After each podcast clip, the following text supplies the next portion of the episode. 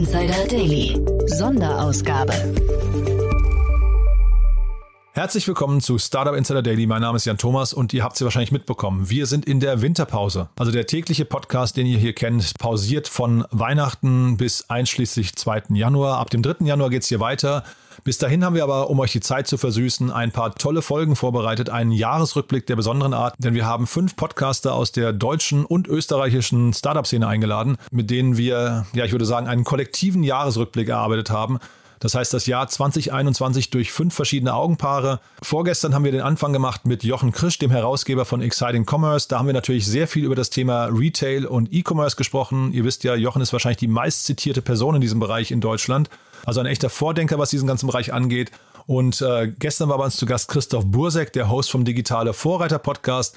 Ein großartiger Podcast, der sich um verschiedene Themen aus dem Bereich der Digitalisierung und Disruption dreht. Ein großartiges Gespräch geworden, kann ich euch auch wärmstens nur empfehlen. Und heute endlich unser erster und leider auch einziger weiblicher Gast. Laura Lewandowski ist bei uns zu Gast, die Gründerin von Smart Chiefs und Co-Founderin von Meet Your Mentor. Ich hatte sie eingeladen, weil sie bis vor kurzem der Co-Host vom Innovator Session Podcast von Red Bull war. Da hat sie gerade aufgehört, aber was sie jetzt macht, ist nicht minder spannend und natürlich ist sie ein totaler Medienexperte. Deswegen haben wir sehr viel über Medien gesprochen, über die aktuelle Medienlage, aber sie interessiert sich auch unglaublich für das Thema Weiterbildung und Weiterentwicklung. Und deswegen ist es ein tolles Gespräch geworden, hat mir wirklich großen Spaß gemacht. Morgen dann zu Gast Jakob Steinschaden, der Co-Gründer von Trending Topics aus Österreich. Falls ihr Trending Topics nicht kennen solltet, müsst ihr euch das unbedingt mal anschauen. Ich finde, Jakob hat mit seinem Team da was ganz Großartiges aufgebaut, ein Informationsmedium, das sich nicht nur mit Österreich beschäftigt, sondern vielmehr auch über die internationalen Trends berichtet, also zum Beispiel Web 3.0, Krypto, NFTs, aber auch zum Beispiel Cleantech ist ein großes Thema bei ihnen. Und genauso war das Gespräch. Es war ein munteres Potpourri, würde ich sagen, aus allen Tech-Trends, die in diesem Jahr wichtig waren. Und dann am Freitag als letzter in dieser Reihe Pip Klöckner vom Doppelgänger Tech Talk Podcast. Pip kennt ihr wahrscheinlich alle. Wenn nicht, müsst ihr unbedingt den Podcast abonnieren. Aber Pip hat sich in der Startup-Szene, glaube ich, den Ruf als, ja, ich glaube, klarster und ich würde sagen, unkorrumpierbarster Analyst erarbeitet. Und genauso war das Gespräch, aber wir haben es geschafft, glaube ich, gar nicht über Aktien zu sprechen, also wofür Pip unter anderem im Doppelgänger Tech Talk geschätzt und verehrt wird. Darüber haben wir nicht gesprochen. Wir haben auch nicht über Corona gesprochen, sondern wir haben über ganz viele andere Themen gesprochen. Ich glaube, einige Themen, über die Pip vielleicht auch vorher noch gar nicht gesprochen hat. Also natürlich auch seine Highlights aus diesem Jahr. Also ihr seht schon eine tolle Zusammenstellung, tolle Gäste, fünf tolle Gespräche, die ihr alle nicht verpassen solltet. Und bevor wir jetzt reingehen ins Gespräch mit Laura Lewandowski, vielleicht noch ganz kurz der Hinweis in eigener Sache. Wir hier bei Startup Insider sind gerade dabei, unser Team auszubauen. Da werden in der nächsten Zeit eine ganze Reihe an äh, neuen Jobbeschreibungen online gehen weil wir Mitarbeiterinnen und Mitarbeiter suchen, die mit uns das wichtigste Informationsmedium der deutschen Startup-Szene aufbauen möchten. Ihr wisst ja, wir sind schon der reichweitenstärkste Startup-Podcast in Deutschland. Wir veröffentlichen auch den wahrscheinlich meistgelesenen äh, Newsletter der deutschen Startup-Szene. Ich habe ja früher schon Berlin Valley und The 100 gemacht. Das waren auch damals schon die meistgelesenen Startup-Magazine in Deutschland.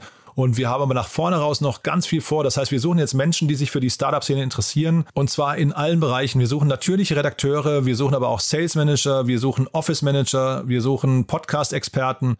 Wir suchen Data Scientists, wir suchen einen COO oder wir suchen auch Werkstudentinnen und Werkstudenten und Praktikantinnen und Praktikanten. Also falls ihr jemanden kennt oder euch selbst für die Startup-Szene begeistert und nicht ganz schlecht seid in eurem Job, wenn ihr euch für die Wirtschaft von morgen interessiert, wenn ihr glaubt, ihr könnt unser Team bereichern, sowohl intellektuell als auch mit euren Fähigkeiten und eurer Persönlichkeit, dann schreibt mir gerne auf LinkedIn oder schaut demnächst mal auf www.startupinsider.de vorbei. Da werden dann nach und nach unsere Jobbeschreibungen veröffentlicht. Wir freuen uns auf jeden Fall, wenn wir tolle Leute in unserem Team begrüßen können, die mit uns die Wirtschaft von von morgen analysieren oder auch antizipieren möchten. Das, wie gesagt, nur als Hinweis in eigener Sache und damit heißt es Bühne auf für Laura Lewandowski, die Gründerin von Smart Chiefs und Co-Gründerin von Meet Your Mentor.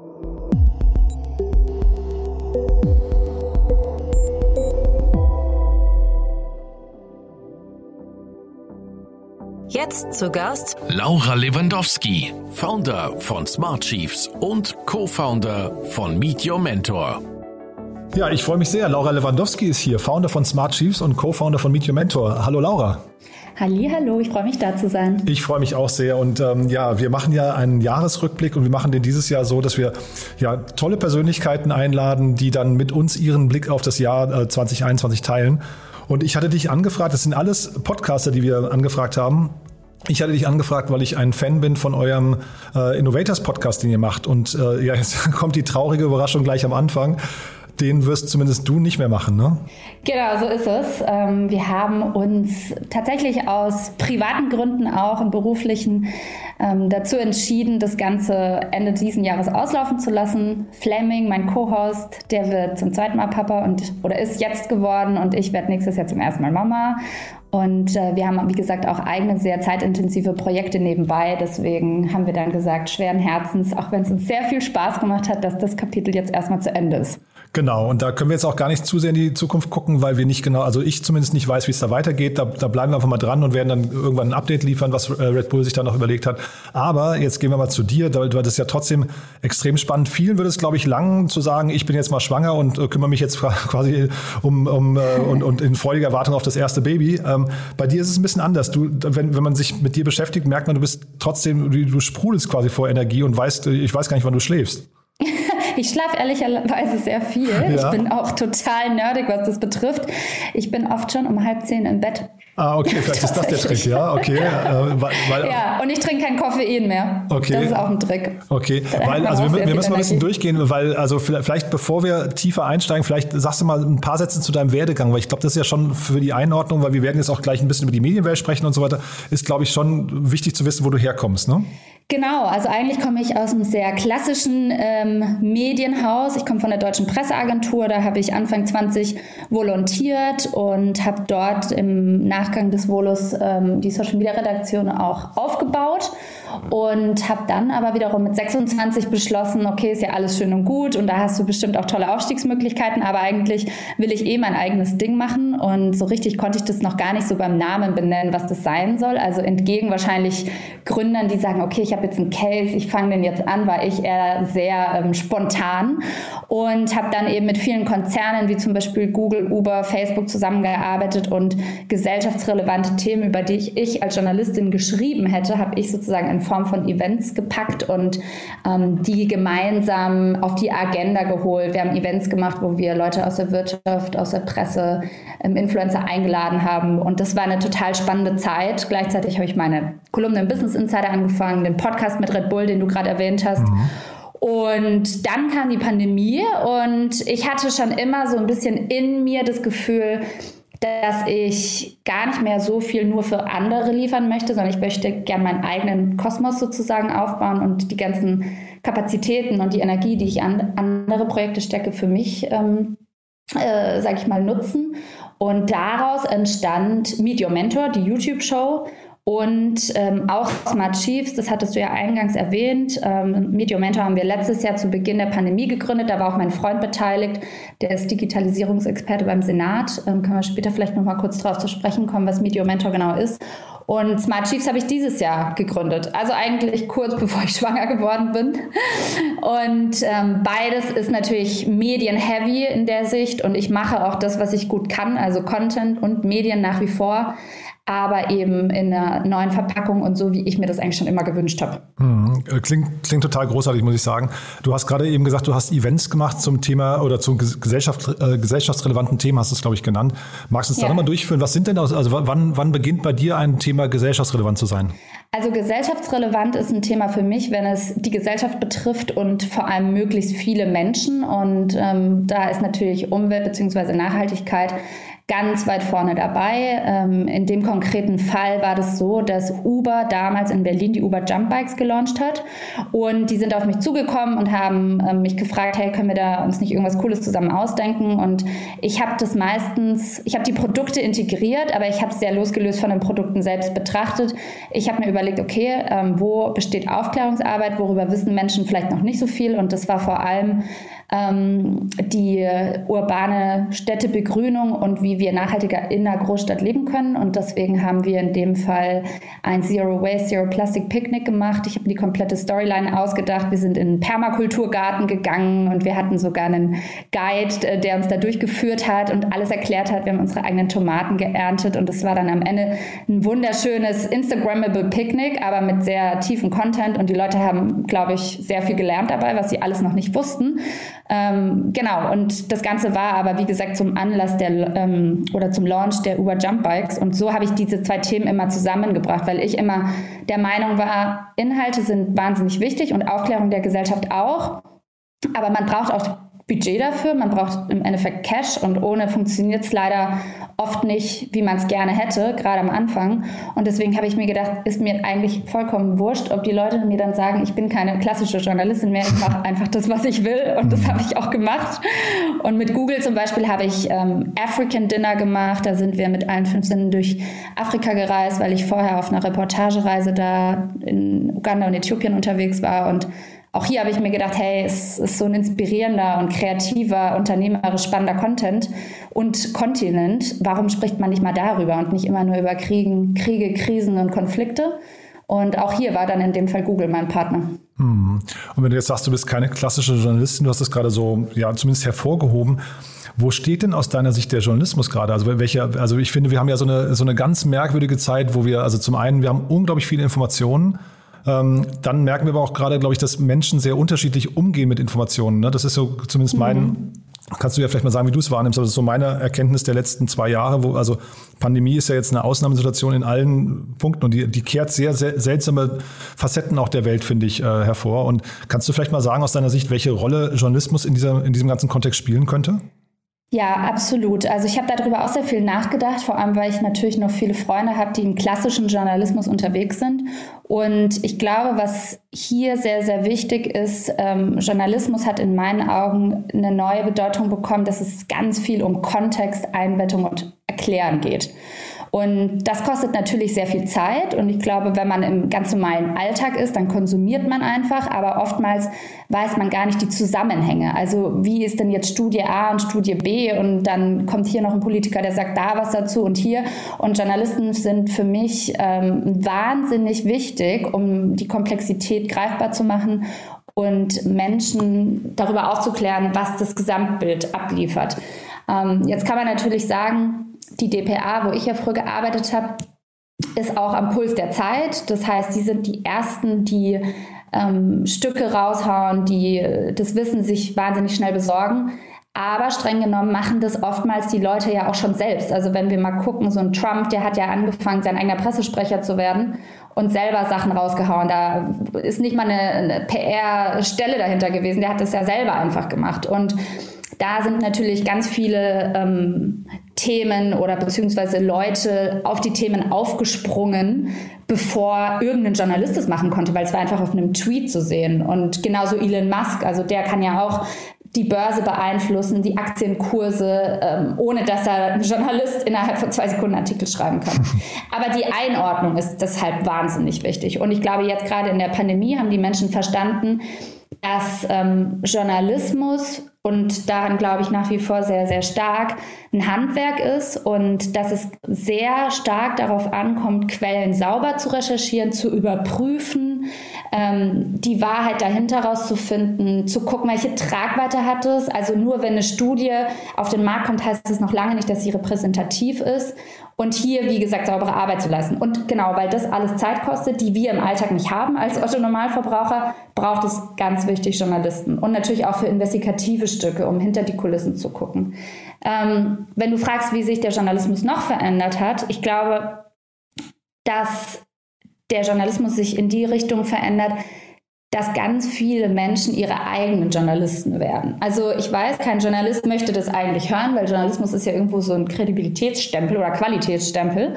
Nichtsdestotrotz folge ich auch wahnsinnig vielen richtig guten Podcastern oder äh, YouTubern oder auch äh, Investoren, die ihre eigenen Newsletter rausbringen. Und auch die sind Content Creator geworden. Und ich glaube, dahin geht der Weg auch, weil man so leicht wie noch nie in der Gesellschaft eigene Medieninhalte raushauen kann. Sei es, wie gesagt, über Newsletter, Podcast, YouTube, Blogbeiträge, was auch immer. Und das bedeutet, die Medienlandschaft wird zwar fragmentierter auf den ersten Blick, auf der anderen Seite kommen natürlich aber dadurch auch viel schneller ganz viele spannende Themen zum Vorschein, weil wenn ich mir jetzt denke, okay, ich bin ein Wissenschaftler in Molekularbiologie, ich kenne mich natürlich viel, viel, viel besser aus in meinem Bereich, als es ein Journalist jemals machen würde, weil ich da drin vielleicht schon 20 Jahre geforscht habe. Und das finde ich wahnsinnig spannend. Mhm. Ja. Bin ich, bin ich total bei dir. Ne? Finde ich trotzdem, wir haben so, man hat so das Gefühl, dass, ähm, du hast jetzt gerade Trump und Musk angesprochen, das sind so Leute, da hat man manchmal das Gefühl, die sitzen sehr unüberlegt auf dem Klo und hauen auf einen Tweet raus, der die Welt verändert. Und das, das damit beginnt für mich so eine, so eine, ähm, so eine Verlorenheit der, der Empfänger, weil du ja manchmal gar nicht, also man steht eher da fassungslos, so Mixtur zwischen fassungslos und Staunen. Und dann entsteht eine Debatte, die auch eher getragen ist von, von Meinungen ne? und von, von äh, Positionierung vielleicht zum Teil auch Hysterie. Und das, ich finde, also Medien in der klassischen Welt, äh, wenn ich das klassische Welt meine, ich früher, äh, als vielleicht nicht jeder ein Sender war, da war es immer so, da konnte man irgendwo hingucken und, und hat zumindest eine Einordnung bekommen, auf die man sich verlassen konnte. Und da, also wo guckst du denn heute hin, wenn du Einordnung möchtest? Also diese, du hast gerade gesagt, äh, Journalismus lebt davon, dass man sauber recherchiert, äh, die, die Quellen richtig ähm, zitiert auch und so weiter. Aber wie findest du die, bei denen das der Fall ist? Also man muss es tatsächlich ein bisschen differenziert angehen. Einerseits schaue ich schon immer noch nach gerade im deutschsprachigen Raum nach den klassischen, sag ich mal, Medienanbietern. Also ich gucke auf der Tagesschau, ich lese mir Hintergrundstücke auf der, in der SZ durch. Also da bin ich schon immer noch sehr, sehr großer Fan von, weil ich einfach weiß, wie Journalisten hier arbeiten und wie die mhm. das gelernt haben. Und ich vertraue darauf. Ähm, Allerdings ist mir zum Beispiel der Blick durch die deutsche Brille manchmal zu einseitig. Also ein ganz simples Beispiel ist, ähm, als wir damals bei der DPA war ich auch mal kurz beim Sport und wir haben über die NBA geschrieben und wir haben eigentlich nur über Spiele geschrieben, in denen entweder Dennis Schröder oder Dirk Nowitzki gespielt haben.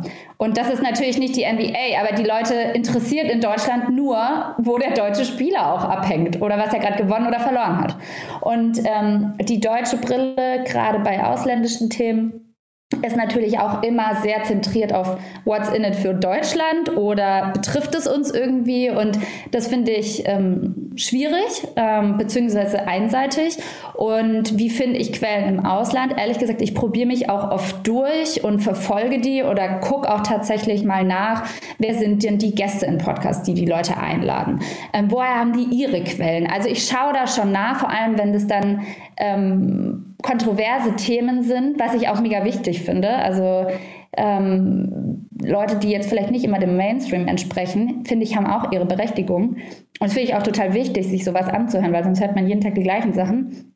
Dann gucke ich, wie gesagt, schon immer, okay, wo sind die Studien dazu? Ich habe letztens, oder das ist eigentlich schon ein Jahr her, aber da war gerade die Debatte, okay, wir haben jetzt doch keine Stofftücher mehr, sondern wir brauchen jetzt irgendwie richtige Masken. Und ich habe einen ähm, Podcast ähm, ähm, bei Joe Rogan gehört, der mit einem New York Times Journalisten gesprochen hat, der wohl sehr intensiv dazu recherchiert hat. Und jetzt ist natürlich Joe Rogan auch eine Person, die oftmals umstritten ist. Der positioniert sich natürlich auch manchmal einfach für Themen, die er wichtig und richtig findet.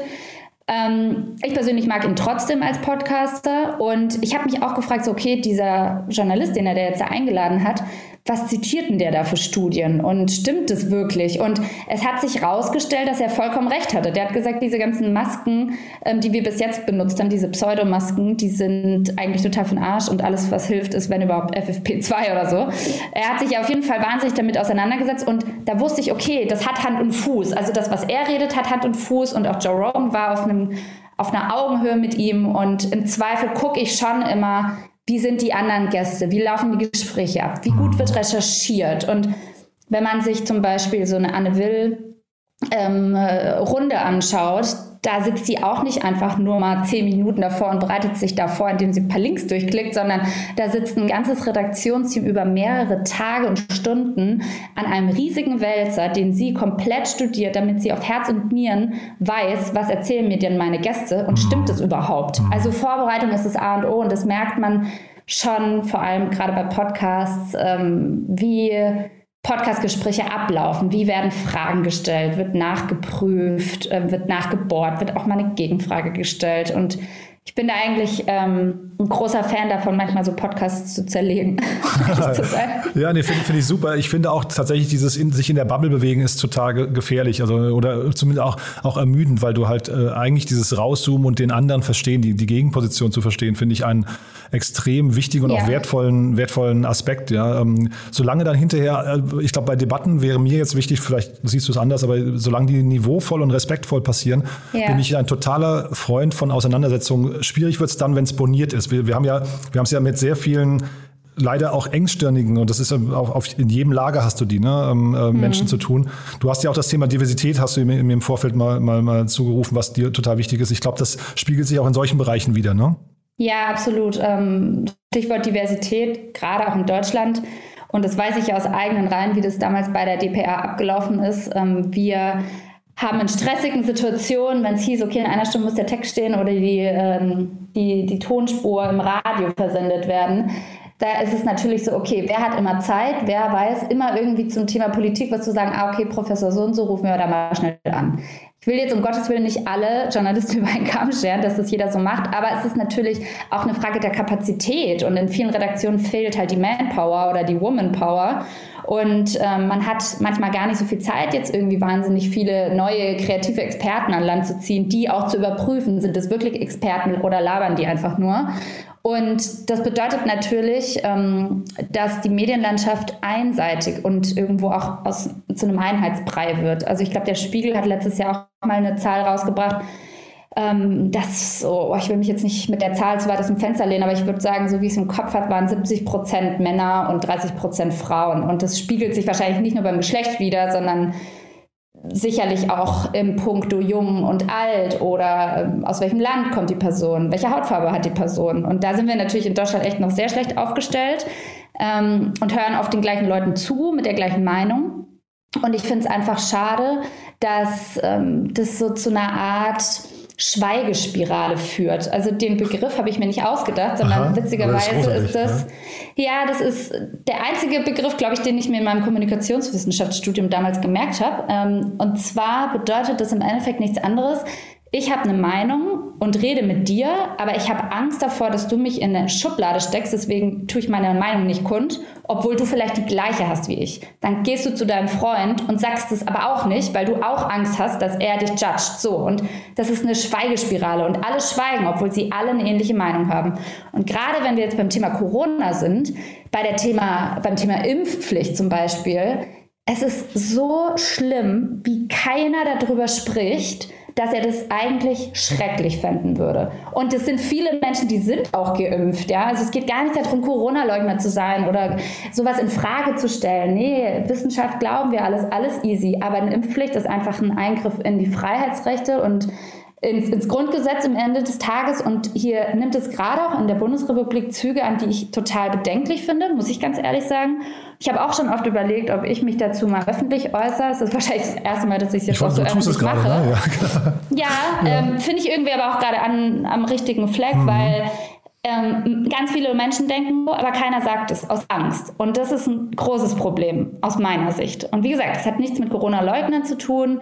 Ähm, ich hatte selbst Corona, so, ja. Ah, wirklich, also, ja? Ich, ja, ja. Ähm, ich glaube das alles, gar keine Frage, aber es gibt halt eben so ein paar Aspekte. Und da finde ich halt es wahnsinnig wichtig, dass man Menschen irgendwo Medienkompetenz auch beibringt. Und ich meine jetzt damit nicht nur Schüler, ich meine auch 50, 60-Jährige, ich meine alle Leute, die irgendwo auch so ein öffentliches Organ sind und denen beibringt, wie man auch richtig debattiert. Ähm, und zwar, dass sie keine Angst haben müssen, in eine Ecke gestellt zu werden. Weil jeder, der irgendwie gerade eine andere Meinung hat, ist automatisch ein Querdenker. Und da muss ich leider sagen, sind die Medien maßgeblich daran beteiligt, weil jeder Artikel einfach als das abgestempelt wird. Oder selbst Journalisten in ihren eigenen Redaktionen Angst haben, teilweise mhm. kritisch zu schreiben, weil sie von ihrem Chefredakteur oder ihrer Chefredakteurin eine Zensur kriegen und eine Zäsur kriegen. Und was ist denn das für ein Land? Also das finde ich wirklich total bedenklich. Und mhm schlimm. Ja, ich bin also mit diesem Thema sofort in der Schublade landen, äh, Corona-Leugner, Querdenker und sowas. Das sind ja so Etiketten. Äh, das meinte ich vorhin mit der niveauvollen und respektvollen Debatte, die man eigentlich braucht, weil äh, ich habe das Gleiche immer mit, wenn ich über die ähm, über die AfD nachdenke. Weißt du, ich ähm, also ich finde, ja. ne, ich, ich, will jetzt nicht, wir wollen nicht zu politisch werden, aber ich äh, finde es immer also die AfD ist ein Auswuchs von oder, oder, ein Ausdruck von Menschen, die sich mit irgendwas unzufrieden sind. Und äh, ich teile nichts von den Werten der AfD, aber ich zeitgleich möchte ich auch gerne irgendwie, äh, zumindest wäre wär mir wichtig, dass man versucht, Menschen zu verstehen, die als äh, als weiß nicht Notsignal oder als ähm, als Ventil dann hinterher äh, dazu dazu schreiten, die AfD zu wählen, weil sie nicht anders können. Ne? Und diese, ja. diese Debatte und das, deswegen, also ich glaube, das Thema Verständnis für, für beide Seiten, das meine ich vorhin eigentlich, ja. Ähm, das ist, das ist, glaube ich, extrem wichtig und das kommt, das kommt irgendwie dann manchmal zu kurz, ne? Total. Und wenn man jetzt nochmal so auf dieses Thema ähm, Journalisten oder wie verändert sich Journalismus zu sprechen kommt, habe ich ja gerade schon gesagt, dass viele Leute ihre eigenen Journalisten werden im übertragenen Sinne mhm. und viel mehr aber eigentlich Creator sind, also ihre eigenen Inhalte rausbringen. Und dadurch, dass es immer mehr zunimmt, und da muss man sich ja nur mal die Zahlen aus den USA anschauen, ich glaube, irgendwie insgesamt sind 50 Millionen Menschen auf der Welt sehen sich als ein Creator, was okay. unglaublich viel Aha. ist. Und wenn man sich in der Startup-Welt bewegt, in der auch ich ähm, umtriebig bin und ich kriege mit, wie viele Startups in der Creator Economy gerade gegründet werden, und es wird ja auch nicht aus Zufall gemacht, sondern da ist einfach wahnsinnig viel Geld und Potenzial drin, ähm, merkt man, okay, diese ganzen Menschen, die wollen jetzt Inhalte rausbringen. Und die sind bestimmt auch inhaltlich stark, aber die Art und Weise, wie sie vielleicht manchmal kommuniziert werden, hm. schwierig. So, recherchieren die sauber Quellen, arbeiten die wie Journalisten oder hauen die einfach nur Sachen raus. Und ich glaube, das aus meiner Sicht, und deswegen habe ich auch Smart Chiefs gegründet, ist eine Medienkompetenz, die ist nicht einfach so, oh yo, lern mal schnell einen Text schreiben, sondern wirklich nutzt deine Stimme für was Sinnvolles. Und dann kann man auch so ein eine gesellschaftliche ähm, Diversität oder Meinungsvielfalt erhalten und aufbauen. Und das finde ich total spannend. Aber das muss halt dafür gegeben sein, aus meiner Sicht. Ja, bin ich total bei dir. Aber bei den Creatoren, ich meine, vielleicht kannst du da auch noch mal ein bisschen tiefer einsteigen. Ich hätte jetzt so ein bisschen die Sorge, also es gibt ja, das ist, das ist ja ein riesenbreites Feld, ne? aber ich hätte so ein bisschen die Sorge, dass dann, äh, A, du hast ja vorhin auch die klassischen Marken mit ihren inhärenten Werten, also so Tagesschau und so hast du genannt, ne? da weiß man irgendwie, das ist ein lang gewachsenes Vertrauen, was da irgendwie entstanden ist. Und dann, dann zeitgleich ähm, hätte ich so ein bisschen die Sorge, dass bei vielen Creatoren eher für mich so aus meiner Sicht so, das mag jetzt Oberfläche sein, aber eher Unwichtiges im Mittelpunkt steht und dann vielleicht dadurch Unwichtiges im Leben mehr Platz bekommt oder in der Gesellschaft als das Wichtige und verdrängt vielleicht auch das Wichtige. Ja? Ich würde genau das Gegenteil behaupten. Ach, ist ja spannend. Ja, sag mal. Ja. Also das Stichwort oder ich glaube der größte ähm, Trugschluss, wenn man an Creator denkt, ist, es sind Influencer. Und genau das ist oft nicht der Fall, sondern ich sag mal, eine Influencerin oder ein Influencer, die gehen ja auf Masse. So, da geht es mhm. darum, okay, ich habe zwei Millionen Follower auf Instagram, ich promote alles und nichts irgendwie. Manche stehen natürlich auch explizit für ein Thema, aber trotzdem ist es ja so ein bisschen der Common Sense. Man braucht wahnsinnig viele Follower, um Reichweite aufzubauen, mhm. um sich populär zu machen, um sich für ein Thema zu positionieren. In der Creator Economy geht es eigentlich viel stärker um die Nische. Und zwar darum, dass du dein Expertenwissen für eine Nische runterbrichst und deren Probleme löst. Und ich habe mich vor unserem Podcast ähm, mit einer Unternehmerin getroffen und ihr Freund hat ähm, ein riesiges Startup, das jetzt auch mit ein paar Millionen finanziert wurde, aufgebaut und der ist ähm, ganz stark in der Robotik unterwegs, also Ingenieurswesen cool. von Dingen, von denen ich nichts verstehe. Mhm. Und die hat mir erzählt, dass er ist eigentlich ein sehr introvertierter Typ, aber hat irgendwie angefangen, ähm, so einen Kurs zu machen, wie man so Roboter baut und äh, keine Ahnung, Machine Learning und Sachen, von denen ich nichts verstehe und hat darauf an, hat angefangen, um, auf Medium darüber zu schreiben. Und er hat eine wahnsinnig kleine Gruppe ähm, an Fans gefunden, die aber so obsessed waren. Das waren auch alles so Machine Learning Dudes. Ähm, und die haben seine ganzen Artikel verfolgt und er hat halt quasi so Handbücher geschrieben, wie baut man das und so weiter. Auf jeden Fall hat er ungefähr so 1000 Hardcore-Fans.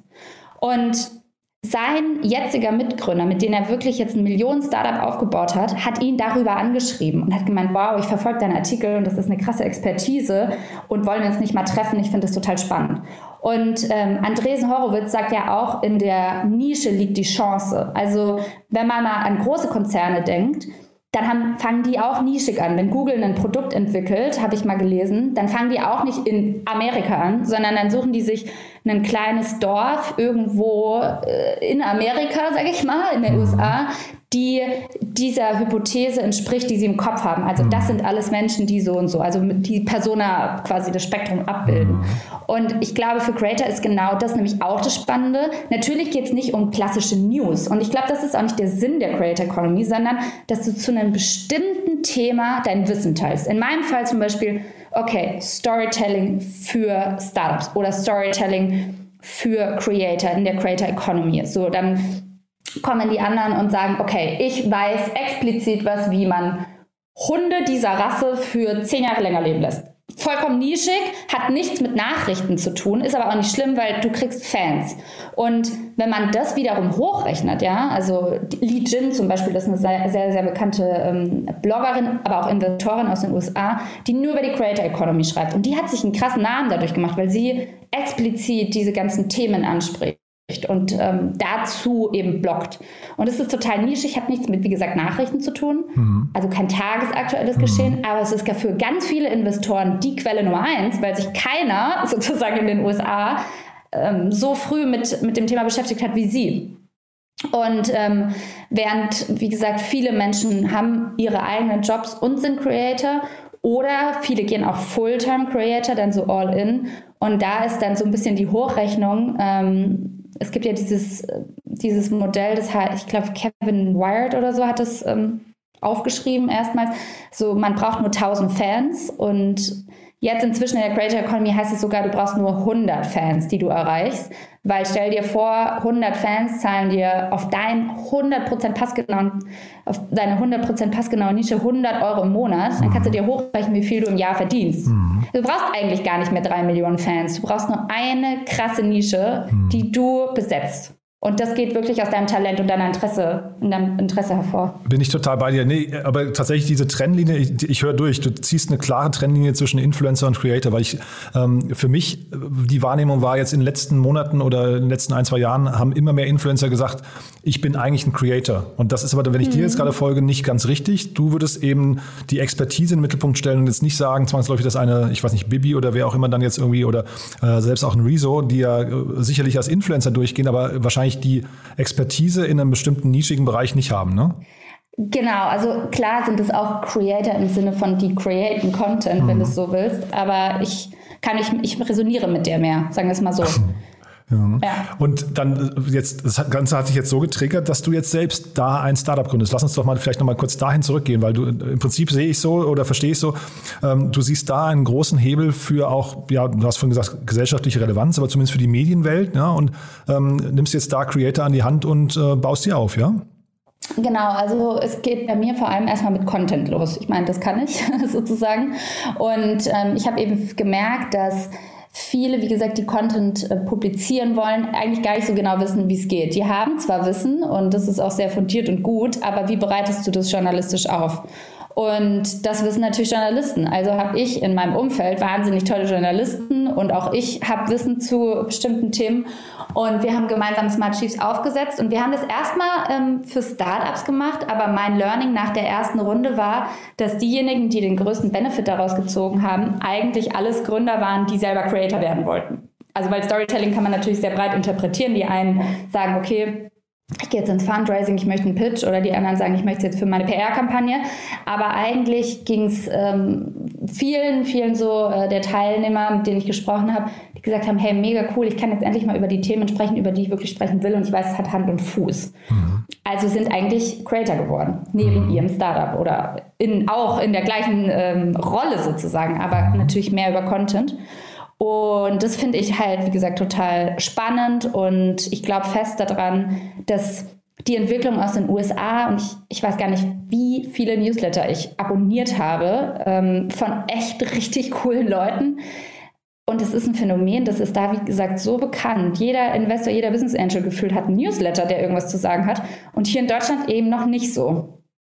Und ich glaube, das ähm, wird mehr und mehr auch hier ankommen. Ich meine, Deutschland ist eh immer so ein bisschen später. Aber wenn man sieht, dass sich jetzt ja auch hier ähm, Plattformen wie Steady entwickelt haben, die ja so in die Richtung Substack gehen, also dass du Newsletter monetarisieren kannst und so weiter, das zeigt ja schon, dass es in Deutschland auch Fuß fasst. Siehst du denn bei Creatoren, also du hast jetzt von der Expertise gesprochen, dann hast du die Nische erwähnt, äh, siehst du denn, äh, ich weiß nicht, ähm, so ein Cluster an Eigenschaften, das man auf jeden Fall mitbringen muss? Wahrscheinlich muss man irgendwie sich zeigen wollen, ne? das ist wahrscheinlich also so, so gewisse, mhm. äh, oder? Kannst du auch ein Newsletter theoretisch nur machen. Aha, Okay, aber siehst du, siehst du, äh, wenn man jetzt überlegt, wenn man sich jetzt selbst fragen würde, bin ich geeignet als Creator, was, was sind so Voraussetzungen, die du, die du noch sehen würdest? Also ich glaube, das Wichtigste ist, dass du deine Gedanken auf den Punkt bringen kannst. ähm, und die wirklich reflektierst und ähm, Lust hast zu recherchieren und Content ähm, mitzugeben, den du wirklich durchdringst und den du verstehen möchtest. Also ich schreibe auch über Themen, mit denen kenne ich mich noch nicht so gut aus, aber ich bin da sehr transparent und sage, ich, ich setze mich damit gerade auseinander. NFTs zum Beispiel. Ich bin da noch am Anfang, aber ich weiß auch, dass meine Zielgruppe noch am Anfang ist und wir uns mhm. gemeinsam da reinfuchsen.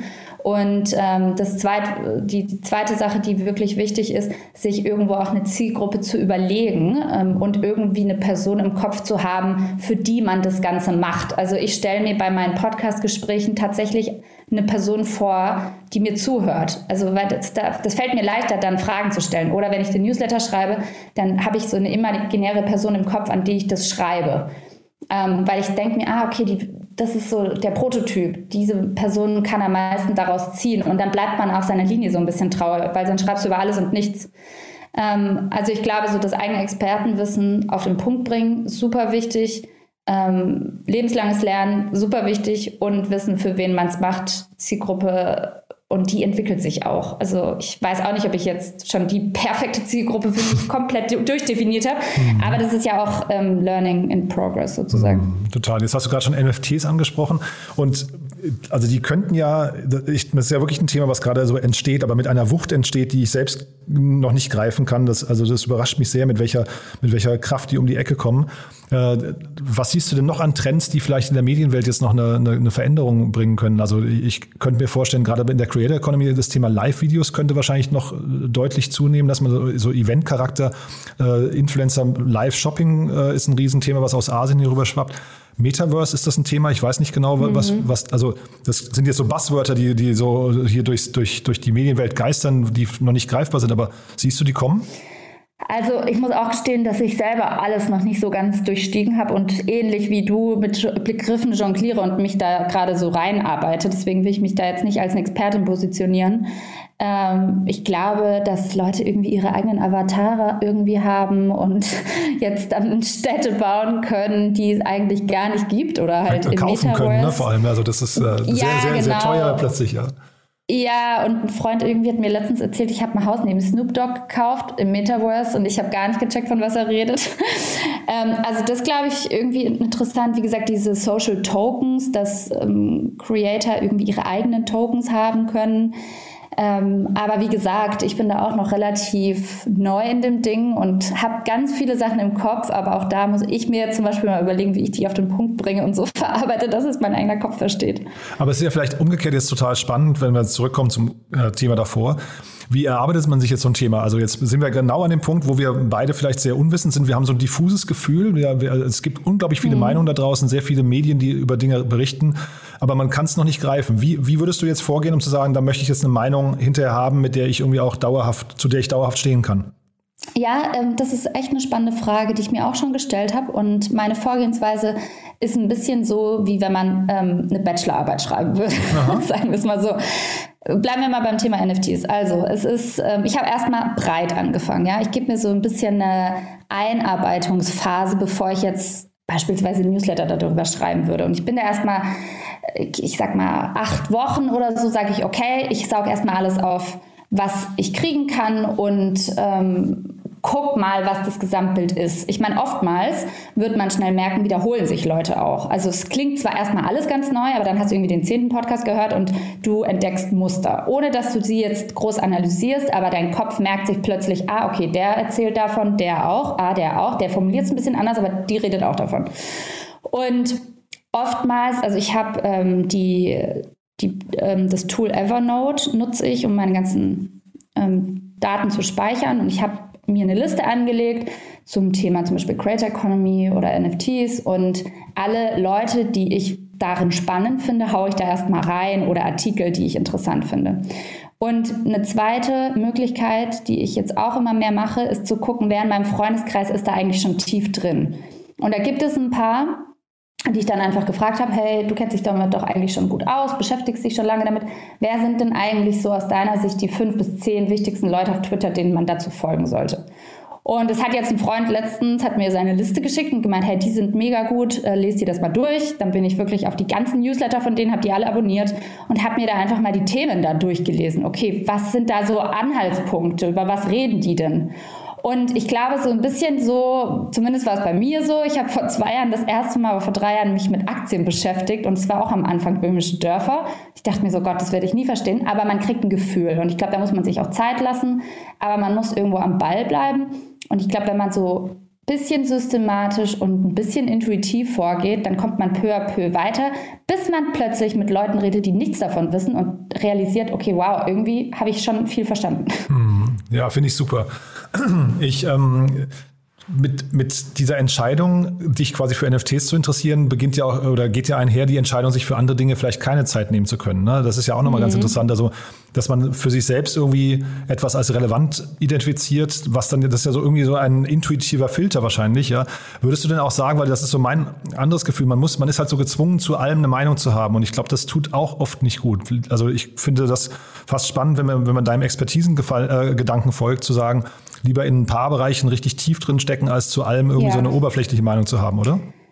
Ja, absolut. Ähm, und witzig, dass du auch diese Frage ansprichst, weil natürlich habe ich gemerkt, wenn ich mich jetzt zum Beispiel mit sowas beschäftige, dann muss ich meinen Fokus darauf legen, weil das ist so mhm. komplex und ich kann mich jetzt nicht mit äh, ganz vielen verschiedenen Themen beschäftigen. Ähm, plus ehrlicherweise, ich muss mich jetzt einarbeiten in, was braucht man denn für so ein Baby? Also das ist wirklich mhm, eine total Parallelwelt, ja. in der ich gerade unterwegs bin und auch das ist für mich schon Recherche geworden. Mhm. Ähm, aber da gebe ich dir recht. Ich habe dann zum Beispiel gesagt, okay, entweder du checkst es so ein bisschen, dann checkst du es aber gar nicht. Oder du musst dich jetzt mehr damit auseinandersetzen und andere Sachen ausklammern. Und das Ding zum Beispiel ist, dass ähm, wenn ich jetzt auf Instagram oder auf LinkedIn unterwegs bin und irgendwas passiert in der Gesellschaft, keine Ahnung, sei das jetzt Flutkatastrophe in NRW oder Attentat oder Afghanistan oder was auch immer, und ich realisiere ganz oft, dass viele Menschen sich zu allem äußern. Und ich zum Beispiel äußere mich zu fast kaum solchen Themen, also so ganz aktuellen Sachen, weil ich davon auch zu wenig weiß. Also klar habe ich das mit Afghanistan logischerweise mitbekommen, wie jeder, aber bin ich so tief drin, wirklich so tief, dass ich mir dazu eine Meinung erlauben möchte? Nein. Bin ich so tief drin in der ganzen Impfdebatte, dass ich mir dazu eine Meinung erlaube? Nein, deswegen halte ich auch meinen Mund. Weil ich finde, das ist so undifferenziertes Gelaber. Hauptsache, ich habe mal was gesagt. Genau. Davon halte ich gar nichts. Mhm. Ähm, wohingegen, dann gibt es Themen, von denen, wie gesagt, NFTs habe ich noch nicht so viel Ahnung, aber ich nehme Leute mit an die Hand und sage, hey, guck mal, ich habe auch noch nicht so viel Ahnung, aber ich fuchs mich gerade rein und lass uns gemeinsam diese Reise starten. Ähm, und das finde ich auch vollkommen okay, aber ich suggeriere nicht, ich bin Expertin in dem Bereich, Hauptsache ich habe mal was gesagt und kriege jetzt möglichst viele Likes, weil das finde ich einfach nur peinlich. Ja, ich finde eher umgekehrt, es ist ein, fast schon eine Form der Größe zu sagen, ich habe davon keine Ahnung. Ne? Ich finde, das, das, dazu mhm. muss man einfach stehen können. Ähm, ich wollte dich nochmal fragen, weil wir ja, äh, wir reden ja jetzt sehr viel über das Thema Medien und, und Medienrelevanz und, und, Zukunft der Medien. Äh, ich habe beim, beim Joggen jetzt ganz oft äh, den Podcast gehört von Markus Lanz und Richard David Brecht ähm, und fand das irgendwie, mhm. also kann man jetzt so und so finden. Ich fand ihn wirklich, ähm, wirklich sehr kurzweilig und, und, und ja, sehr hörenswert. Und die hatten, die haben dann gemeinsam über einen Sterncover gesprochen, über einen Artikel, den sie beide, da hast du richtig gemerkt, das Leuchten in den Augen kam bei beiden verbal rüber. Ähm, der hieß äh, Ich komme nicht mehr mit von, von äh, äh Kerster Schlenz heißt der, glaube ich. Ähm, äh, werde ich mir auch mal bestellen, habe ich noch nicht gelesen, aber ich wollte dich eigentlich damit nur fragen, gab es denn ähm, so Artikel oder so, so Medienereignisse dieses Jahr, wo du hängen geblieben bist, wo du sagst, boah, das war eigentlich jetzt dieses Jahr so richtig besonders, die sind mir hängen geblieben und da würde ich eigentlich gerne Leuten von erzählen? Ähm, Medienereignisse. Ja, es können ähm, auch, also sag mal, können auch nur Medien sein, die du entdeckt hast, aber ich, ich fand das in dem Fall total spannend, weil die halt beide unisono an diesem Artikel, äh, an, an, diesem Cover hängen geblieben sind und gesagt haben, das war der beste Spiegel, äh, Sternenartikel aller Zeiten, ja. Ähm, also witzigerweise auch eher sehr nischige Themen bei mir. Ähm, ich habe ja gerade schon das Wort so oft erwähnt, aber definitiv Creator Economy war für mich ein Thema, an dem ich vollkommen hängen geblieben bin. Ähm, vor allem an den Blogbeiträgen ganz Anfang von Li Jin, die ich ähm, schon vor, vor ein paar Minuten erwähnt mhm. habe, die irgendwie so mich, also die, die ehrlicherweise mir gezeigt hat, in welche Schublade ich mich stecken kann. Weil ich wusste irgendwie lange nicht, wer bin ich denn jetzt? Ich bin jetzt keine klassische Journalistin, ich bin keine klassische Startup-Founderin, ähm, im Sinne von, ich habe jetzt kein VC-Geld irgendwie mir eingeholt. Ähm, ich bin aber auch nicht nur Influencerin, sehe ich mich auch nicht so. Und dann kam plötzlich diese Creator Economy ins Spiel und ich plötzlich wusste ich so, ah, okay, da ist ja eine Bewegung, in die ich passe. Und plötzlich habe ich angefangen, mich eben damit ganz viel äh, zu beschäftigen. ähm, und, und zu gucken, ja, wie, wie entwickelt sich das Ganze in den USA. Das fand ich total spannend. Und ähm, was ich auch äh, super interessant fand, ich meine, ich habe ja selber ganz viele Gespräche dieses Jahr geführt für meinen Podcast. Und da wollte ich mich genau gleich drauf ansprechen. Ja, genau, cool. Mhm. Ja, und da sind mir schon auch so ein paar Gespräche im Kopf geblieben, die ich total spannend fand. Zum einen ähm, mit Paul Austin, das ist, den, den kenne ich aus dem Tim Ferriss Podcast. Anfang 30, hockt irgendwo in den USA, in Austin glaube ich sogar, und der hat The Third Wave gegründet. Und das ist im Endeffekt eine Education- und Learning-Plattform rund ums Thema Psychedelics. Und der hat es so wissenschaftlich und so fundiert aufbereitet. Ähm, und spricht eben ganz viel über das Thema Microdosing, LSD, Mushrooms, alles Mögliche in die mhm. Richtung. Und auch das finde ich halt total spannend. Und das Gespräch mit ihm, es war auch so auf einer sehr sachlichen und guten Ebene. Und dann war ich auch mal auf einem Talk von Christian Angermeier, der ja auch als Investor total stark in dem Bereich unterwegs ist. Und das waren irgendwie ganz viele spannende ähm, ich sag mal, Ströme, die da so in diesem Bereich zusammengekommen sind. Und ich habe mich halt auch sehr viel damit auseinandergesetzt. Also es waren gar nicht mal so, ich muss ganz ehrlich gestehen, die klassischen Medien, ähm, ich lese die, aber irgendwie kicken die mich gar nicht so oft. Also ich finde, wie auch hier in der Nische liegt die Chance. Ähm, das gibt mir ein Allgemeinbild, aber ich habe auch paradoxerweise, obwohl ich Journalistin bin und auch am Puls der Zeit wirklich bei der DPA gearbeitet habe, bin ich gar nicht mehr so mediengeil. Manchmal finde ich das einfach total, es wiederholt sich, ist repetitiv und ich finde es manchmal einfach nicht inspirierend, muss ich ganz ehrlich sagen. Mhm. Aber man merkt auch zeitgleich, du gehst mit, mit einer totalen Neugierde durchs Leben. Ne? Also wenn du das, das, das, Thema hier Magic Mushrooms oder, oder ne, diese ganzen Themen ansprichst, das ist ja wieder eine ganz andere Ecke. Ne? Also da, da, da merkt man schon, da steht ja. dein Kopf auch nicht still. Ne? Nee, der steht nicht still, aber ich habe sogar eine Überschrift für diese ganzen Themen gefunden. Ähm, und ich habe auch über diese Überschrift sehr lange nachgedacht. Ich glaube, das ist eine Berufskrankheit. Ähm, aber ich habe gemerkt, dass wir, und das ist auch so ein bisschen die Philosophie von Medium Mentor und warum wir das gestartet haben, wir haben in der Schule einfach ganz viel gelernt. Das ist zwar wichtig, aber irgendwie hat es uns eher so auf die Industrialisierung vorbereitet. Und wir sind da, wir sind da längst raus. Und wenn man mal sieht, was sich jetzt gerade tut, und ich finde gerade auch so das Thema Psychedelika, NFTs klingt erstmal ganz weit weg voneinander, aber ist es aus meiner Sicht nicht mal so sehr, sondern wir leben ja irgendwo in so einer zweiten Aufklärung. Und durch diese ganze KI und ähm, und diese Roboter, diese kleinen Roboter, ich meine selbst das Tool, über das wir gerade sprechen, ist ein Roboter. Ähm, dadurch werden uns so viele neue Möglichkeiten eröffnet und wir können uns so viel mehr auf die Sachen konzentrieren, auf die wir Lust haben. Also die menschliche Arbeitskraft, die Zeit gegen Geld tauscht, ist natürlich in vielen Berufen noch da, aber es wird weniger tendenziell. Ich glaube, das kann man so sagen. Hm. Und ähm, das bedeutet, wir können uns viel mehr mit unserer Persönlichkeit auseinandersetzen. Wir können uns viel mehr mit Dingen auseinandersetzen, die unsere, unseren Horizont so krass erweitern. Und wir haben Zeit dafür. Also deswegen glaube ich, so Psychedelika spielen eine mega wichtige Rolle, weil wir Fragen stellen, wenn ich da 25 Stunden die Woche oder 24 Stunden am Tag am Fließband stehe, da kann ich mich nicht über die großen Fragen des Lebens kümmern. Mhm. Und dann plötzlich hat man Zeit dafür und dann will man mehr wissen und dann fangen Leute an, äh, keine Ahnung, Ayahuasca, LSD, was auch immer zu nehmen. Und das ist aber auch kein Drogentrip, sondern das ähm, gibt denen plötzlich ganz neue Perspektiven und die wachen auf. So. Und jetzt kommen so NFTs ins Spiel. Da geht es auch darum, okay, die ganze Wirtschaft und Politik und alte Systeme werden in Frage gestellt. Ähm, plötzlich macht man dezentralisierte Sachen, die erstmal 5% der Menschheit verstehen, aber es wird immer populärer und das ist ja irgendwie wie so eine Rebellion aus dem Untergrund, so kommt es mir vor. Und das, das entsteht ja auch, weil man alte Hierarchien und alte Strukturen in Frage stellt. Und ich glaube, das führt alles zu dem Konsens, dass wir uns mit Themen beschäftigen können, die wir in der Schule nie gelernt haben. Und dafür braucht es aber jetzt neue Mentoren. Und deswegen haben wir auch gesagt Medium Mentor, weil da sind halt Leute eingeladen, die sich über Themen Gedanken machen, die uns in der Schule niemals beigebracht werden würden. Ich finde das total, total spannend, was du sagst. Und ich bin gerade am überlegen, ob wir das fast noch aufmachen sollen. Aber ich frage dich zumindest mal so ganz vorsichtig, weil dieses Thema Weiterbildung, um das hier geht, Neugierde hatten wir ja gerade schon, äh, du hast gesagt, alte Hierarchien oder alte Strukturen brechen auf, also zwangsläufig, das ist jetzt gar keine, du, hast gesagt Rebellion, aber das ist, glaube ich, es ist einfach äh, es ist unaufhaltsam, glaube ich, äh, oder, oder äh, gar nicht, also man, man, kann, man kann es überhaupt nicht verhindern, dass es passiert. Und die Sorge, die ich so ein bisschen habe, und bin mal gespannt auf deinen Blick, ist, dass die nächste Generation, die jetzt nachwächst, also jetzt wirst du ja selbst Mutter, ähm, dass, dass, mhm. dass die Generation, die jetzt am, am äh, Lenkrad ist, ähm, dass die nicht schnell genug sich umstellen kann mit ihren Strukturen, um der nächsten Generation ähm, die richtigen Strukturen weiß nicht, Weg zu bereiten, also den, den, die, die, die richtigen, die richtigen, ja, das, das, ich weiß gar nicht, wie ich sagen soll, das richtige, äh, den richtigen Rahmen mitzugeben, ja, weil einfach die Geschwindigkeit so schnell ist, dass sie uns ja jetzt schon überfordert, die wir jetzt, glaube ich, wirklich sehr, sehr neugierig sind, ja, und nicht am Fließband stehen und Zeit haben nachzudenken.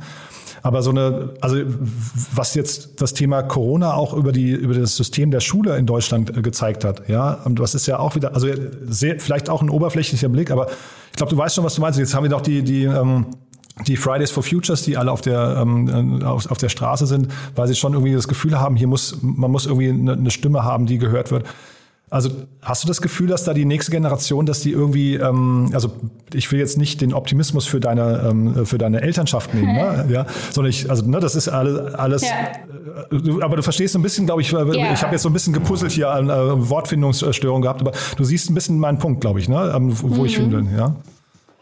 Also ich glaube ehrlich gesagt, dass Ältere und Jüngere viel mehr zusammenarbeiten werden in Zukunft, weil ich ja auch von Anfang 20-Jährigen jetzt schon voll viel lerne, ehrlicherweise. Ich habe mich letztens mit zwei jungen ähm, Unternehmern unterhalten, die sind Anfang 20, ich hatte die bei mir im Podcast. Ähm, Jo Dietrich und Jael äh, Meyer, die sind beide auch auf LinkedIn ultra aktiv Aha. und ähm, die haben sich ja zum Beispiel ihre ersten Avatare gekauft, also so für 30.000 Euro. Und ich so, okay, krass, die sind 21. Ähm, wie kommen die auf die Idee? Haben irgendwie 13 Mitarbeiter und ich dachte mir schon teilweise, lag ich abends im Bett, dachte mir so, oh Gott, bin ich jetzt abgehängt? also ich bin jetzt nicht so viel älter, aber trotzdem finde ich es mega spannend. Ich habe mich halt ganz viel mit denen unterhalten, die natürlich nochmal anders aufgewachsen sind, obwohl es nur ein paar Jahre dazwischen genau. sind. Ähm, und das finde ich aber total interessant und spannend und ich glaube, es ist eher so ein Austausch der Werte. Ich mache mir echt keine Sorgen, dass wir unsere Kinder nicht vorbereiten können, sondern ich glaube, die sind so smart, dass sie sich autodidaktisch alles selber beibringen werden irgendwann, weil die in der Welt aufwachsen. Und ähm, meine Schwester zum Beispiel, und wir haben vor ein paar Jahren wirklich den Kopf geschüttelt. Vor allem meine Mutter ist natürlich erstmal so im Dreieck gehüpft. Die hat drei Monate ähm, vor dem Abi eigenständig in der Schule angerufen, hat die Schule abgebrochen, hat gesagt, ja, das brauche ich alles nicht, bringt mir nichts. Ähm, ich gehe jetzt mit meinem Freund nach Dubai, der genauso alt ist wie sie, 18 Jahre beide damals und wir traden jetzt. Und die haben sich alles über Online-Kurse beigebracht und es funktioniert. Und natürlich waren wir erstmal so, um Gottes Willen, kein Aha. Abitur und alle aus meiner Familie. Ich habe da so ein paar Akademiker, mhm. die natürlich auch, oh Gott, also so nach dem Motto, deine Tochter ist hoffnungslos verloren, ne? haben so ein bisschen von oben herab. Jetzt gucken sie alle und denken so, ah, okay, krass. Meine Schwester ist jetzt inzwischen 22 und ähm, hat mich gerade auch angerufen und meinte so, ja, wie ist eigentlich dein Plan über Weihnachten? Wird es dich stören? Ich habe eigentlich ab 29. Dezember keine Zeit mehr, ich fange da so einen Kurs im E-Commerce an. Keine Ahnung, wo die diesen Kurs gefunden hat, aber die bringen sich alles selber bei.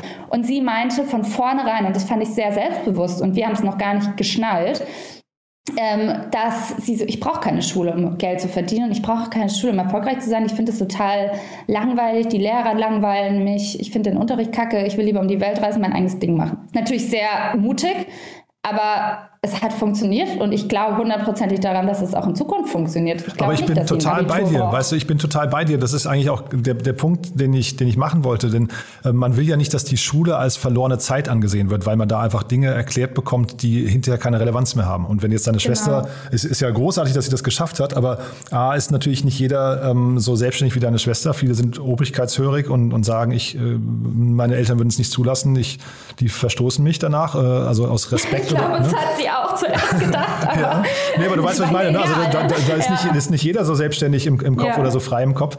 Und ähm, es wäre ja viel wichtiger, dass man eben quasi das, was jetzt alles passiert, was wir so an Strömungen wahrnehmen, dass das irgendwie auch in diese Lehrpläne und in die, ja, in, in, also dass man, dass man Kinder richtig an die Hand nimmt, damit sie auch das alleine ja. mindestens diese Neugierde entwickeln. Ja, ich glaube, das ist ja schon wichtig. Ja. Ich habe mich lustigerweise vor drei Wochen ähm, auch unter anderem mit diesem Unternehmerpaar, ähm, die ich dir gerade gesagt habe, die Anfang 20 sind, jetzt halte ich fest, die haben nämlich auch schon ein Kind und das war auch noch geplant.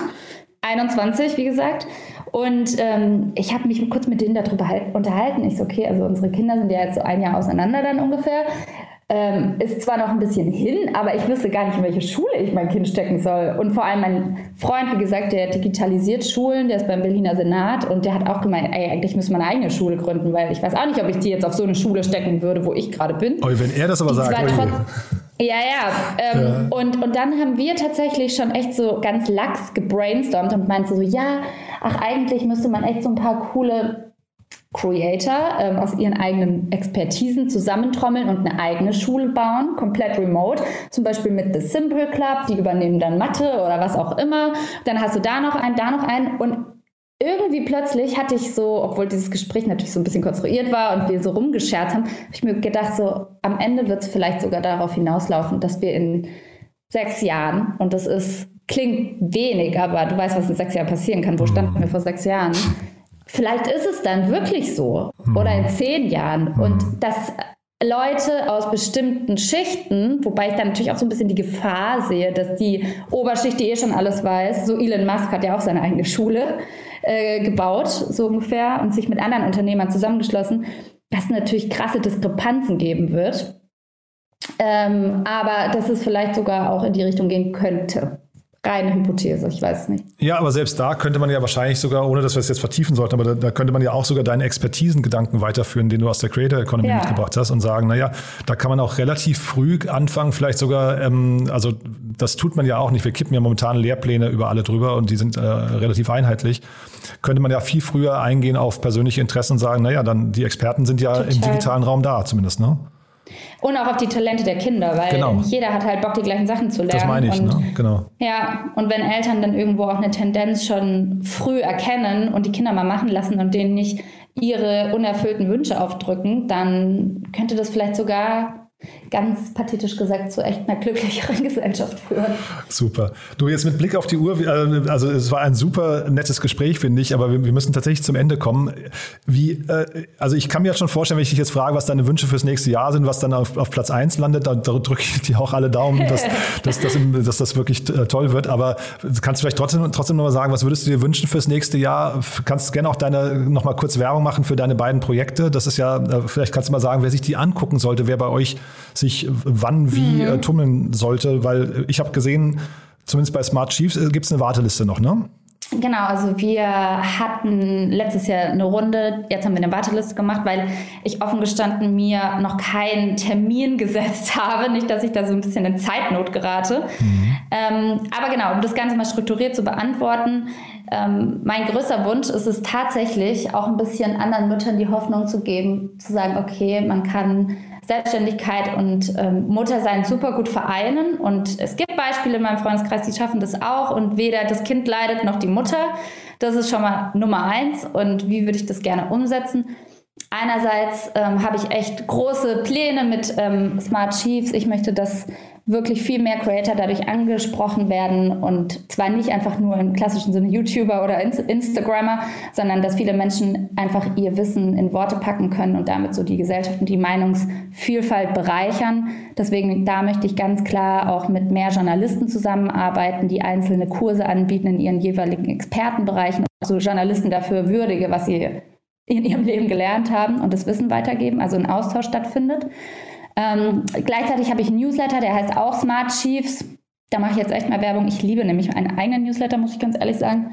Den kann man unter smartchiefs.substack.com ähm, abonnieren und der richtet sich wirklich an ähm, Unternehmer, würde ich sagen, ähm, also Entrepreneure, Startup-Gründer und Creator, also alle Leute, die selbstständig sind. Natürlich kann sich das auch jeder Angestellte oder jede Angestellte durchlesen, aber ich schreibe es aus dieser Brille heraus und stelle mir dann eine Person vor, die in diesem Bereich ist. Und den schreibst du auch ähm, alleine, ne, den Newsletter, oder?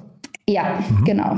Das ist eigentlich so alles, was ich lerne, aufsauge und auch ich teile wahnsinnig viele Büch Buchtipps, Podcasts, die ich spannend finde, Artikel, die ich lese. Es ist halt so mein eigenes kuratiertes Medienhaus. Ähm, genau, und dann natürlich Meet Your Mentor, absolutes Herzensprojekt. Wir haben jetzt gerade, wir sind gerade, ich glaube, 30 Abonnenten vor der 5000er Marke auf YouTube. Wir haben erst vor ein paar Monaten angefangen, die Videos hochzuladen, sind aber schon einige viral gegangen und es ist echt Top-Content, muss ich ganz ehrlich sagen. Also die Leute hatten wir, wie gesagt, schon Wim Hof, Jay Shetty, Vision Lakiani von Mind Valley. Wir hatten ähm, natürlich auch äh, Leute wie Toni Gahn, also Topmodel, die man nicht übers Modeln gesprochen hat, sondern über ganz andere Themen, die man sich durchlesen kann. Ähm, wir haben ganz tolle andere Gäste, Bestseller-Autoren wie Greg McKean oder Kim Scott. Ich weiß gar nicht, wer sich alles so in dieser Welt auskennt, aber es sind alles so New York Times Bestseller-Autoren, die viel über Leadership, New Work, Creator Economy schreiben. Wir hatten jetzt gerade ein Interview mit ähm, Hoss, der ist ein wahnsinnig Yoga auch, ehrlicherweise. Ähm, Bitcoin-Krypto-Experte. Äh, auf YouTube super erfolgreich, hat gerade einen Krypto-Fonds gegründet mit 21, 22. Ähm, mit dem habe ich auch ein wahnsinnig spannendes Gespräch tatsächlich aber über Persönlichkeitsentwicklung geführt.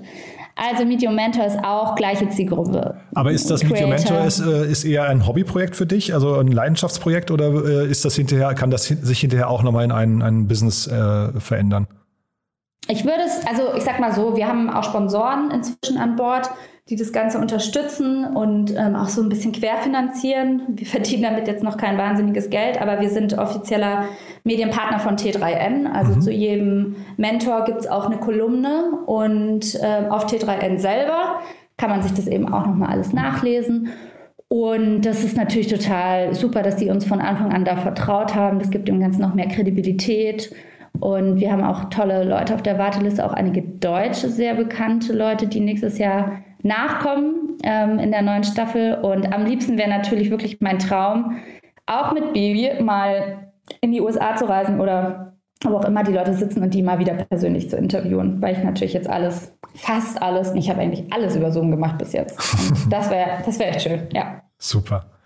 Laura, du, ein ganz, ganz tolles Gespräch, muss ich sagen. Hat mir großen, großen Spaß gemacht. Und auch, wenn wir vielleicht an der einen oder anderen Stelle abgebogen sind, haben vielleicht ein bisschen gegrübelt. Aber ich glaube, wenn man dir zuhört, du bist, also es klingt zumindest so, als wärst du ein grundoptimistischer Mensch und äh, scheinst da nicht viel zu bedauern, auch keine Sorgen zu haben nach vorne raus, ne?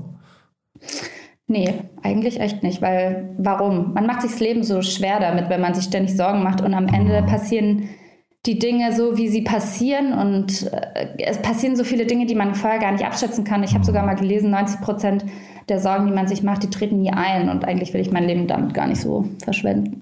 Ja, ja Helmut Schmidt hat ja mal gesagt, das Wichtigste im Leben ist Gelassenheit. Ich glaube, das ist, äh, da ist viel dran. Ja, mhm. absolut. Ja. ja. Und, und, und das Leben so ein bisschen wie so ein Computerspiel zu sehen. Also wie so ein Strategiespiel. und also klar kann man auch mal aus dem Level rausfliegen, aber das mhm. heißt nicht, dass man tot ist, dann fängt man halt nochmal von vorne an. Und genau. ich glaube, so ist es im Leben auch. Also es, es, ist ein lebenslanges Lernen und auch die Sachen, die nicht so gut laufen, sind ja Sachen, aus denen man lernt. Und deswegen freue ich mich auch echt mega auf die Herausforderung, Mama zu sein und die anderen Sachen weiterzuführen. Ich habe noch keine Ahnung wie, aber ich weiß, es wird klappen. Super. Ich drücke dir auf jeden Fall die Daumen. Alles Gute, ja. Und dann freue ich mich, wenn wir vielleicht in einem Jahr ein Recap machen vom, vom nächsten Jahr. Ey, unbedingt. Ich bin ja. selber schon gespannt darauf. Super. Bis dahin, ne? Alles Gute. Bis dann. Ciao. Startup Insider Daily. Der tägliche Nachrichtenpodcast der deutschen Startup-Szene. So, das war Laura Lewandowski, die Gründerin von Smart Chiefs und Co-Gründerin von Meet Your Mentor. Ich hoffe, ich habe nicht zu viel versprochen. Ich fand es ein tolles Gespräch. Und deswegen wie immer die Bitte an euch, empfehlt das gerne weiter, wenn euch gefällt, was wir hier tun. Dafür schon mal vielen, vielen Dank wie immer. Vielen Dank auch an euch fürs Zuhören und ja, nochmal kurz der Hinweis auf die weiteren Folgen. Vorgestern war bei uns zu Gast Jochen Krisch, der Herausgeber von Exciting Commerce. Gestern Christoph Bursek, der Host vom Digitale Vorreiter Podcast. Morgen dann Jakob Steinschaden, der Co-Gründer von Trending Topics und am Freitag Pip Klöckner vom Doppelgänger Tech Talk Podcast mit jeweils ihren persönlichen Jahresrückblicken. Also ich glaube, fünf Gespräche, die man sich nicht entgehen lassen sollte. Und ja, was man sich auch nicht entgehen lassen sollte, ist die Möglichkeit, mit uns zu arbeiten. Ich habe es ja vorhin schon gesagt, wir suchen tolle Mitarbeiterinnen und Mitarbeiter ab dem nächsten Jahr. Wenn ihr Lust habt, wenn ihr euch für die Startup-Szene interessiert, wenn ihr auf der Suche nach einer neuen Herausforderung seid und das Gefühl habt, ihr könntet uns sowohl fachlich als auch persönlich bereichern, dann schreibt mir gerne auf LinkedIn. Die Jobbeschreibungen sind wie gesagt noch nicht online, aber wir freuen uns auf jeden Fall auf eure Initiativbewerbung. So, damit vielen, vielen Dank fürs Zuhören und ich hoffe, wir hören uns morgen wieder. Falls nicht, euch schon mal ein paar geruhsame Tage. Dann bis zum nächsten Jahr. Kommt heil und gesund rüber und ja, dann freue ich mich aufs nächste Jahr. Guten Rutsch. Alles Gute. Ciao, ciao.